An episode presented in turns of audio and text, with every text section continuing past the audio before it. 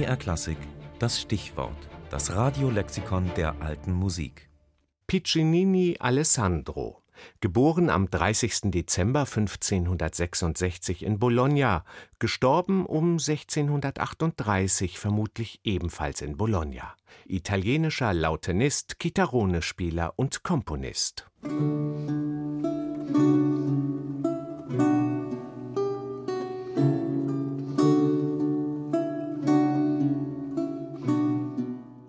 Alessandro Piccinini entstammt einer bekannten Musikerfamilie. Schon sein Vater Leonardo Maria Piccinini war ein geachteter Lautenist im Dienste hoher Herren.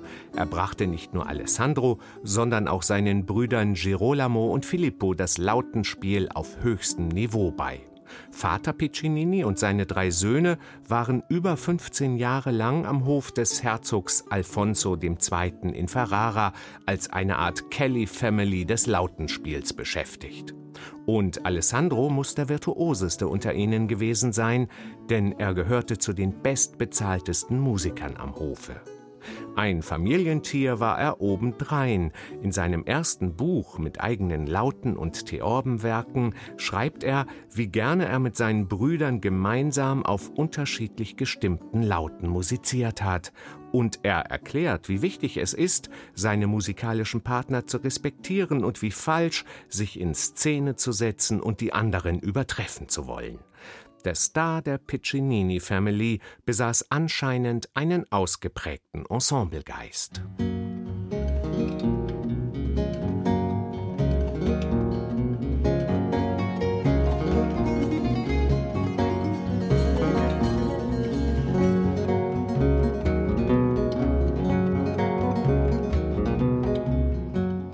Allerdings fand die Familienseligkeit 1597 mit dem Tod von Vater Piccinini und dem ihres Arbeitgebers Alfonso II.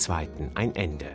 Ein paar Jahre lang waren die Brüder noch beim Kardinal Pietro Aldobrandini in Rom beschäftigt, doch dann trennten sich ihre Wege. Girolamo trat in die Dienste des Kardinals Guido Bentivoglio und starb bald darauf in Flandern. Filippo zog es zuerst nach Turin und dann an den spanischen Hof. Und Alessandro blieb vorerst in Rom und ging später nach Bologna zurück. Er trat weiter als gut bezahlter Virtuose auf und komponierte erfolgreich Lautenwerke.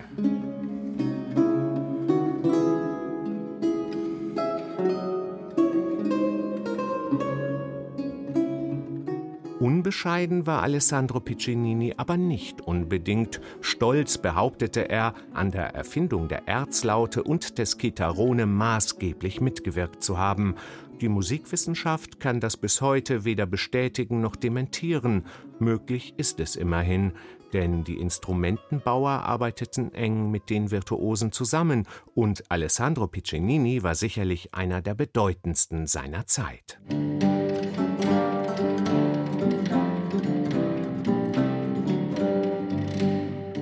Das beweist auch seine Sammlung mit 64 Werken für Erzlaute und 32 für Chitarrone, die 1611 in Bologna erschien. Sie ist die Summe seiner kompositorischen Arbeit und wird noch heute von Lauten- und Chitarrone-Spielern hoch geschätzt. Während Piccininis Lautenwerke harmonisch eher konservativ und dem Kontrapunkt der Renaissance verpflichtet sind, verwendet er in seinen Chitarrone-Werken neue Techniken wie gebundene Tonleitern oder Akkordbrechungen. Für alle seine Kompositionen gilt aber, dass sie melodisch einfallsreich und subtil virtuos sind. Und Piccininis zahlreiche Anmerkungen bieten den Lautenisten noch heute wertvolle Informationen über die Spielkunst des frühen 16. Jahrhunderts.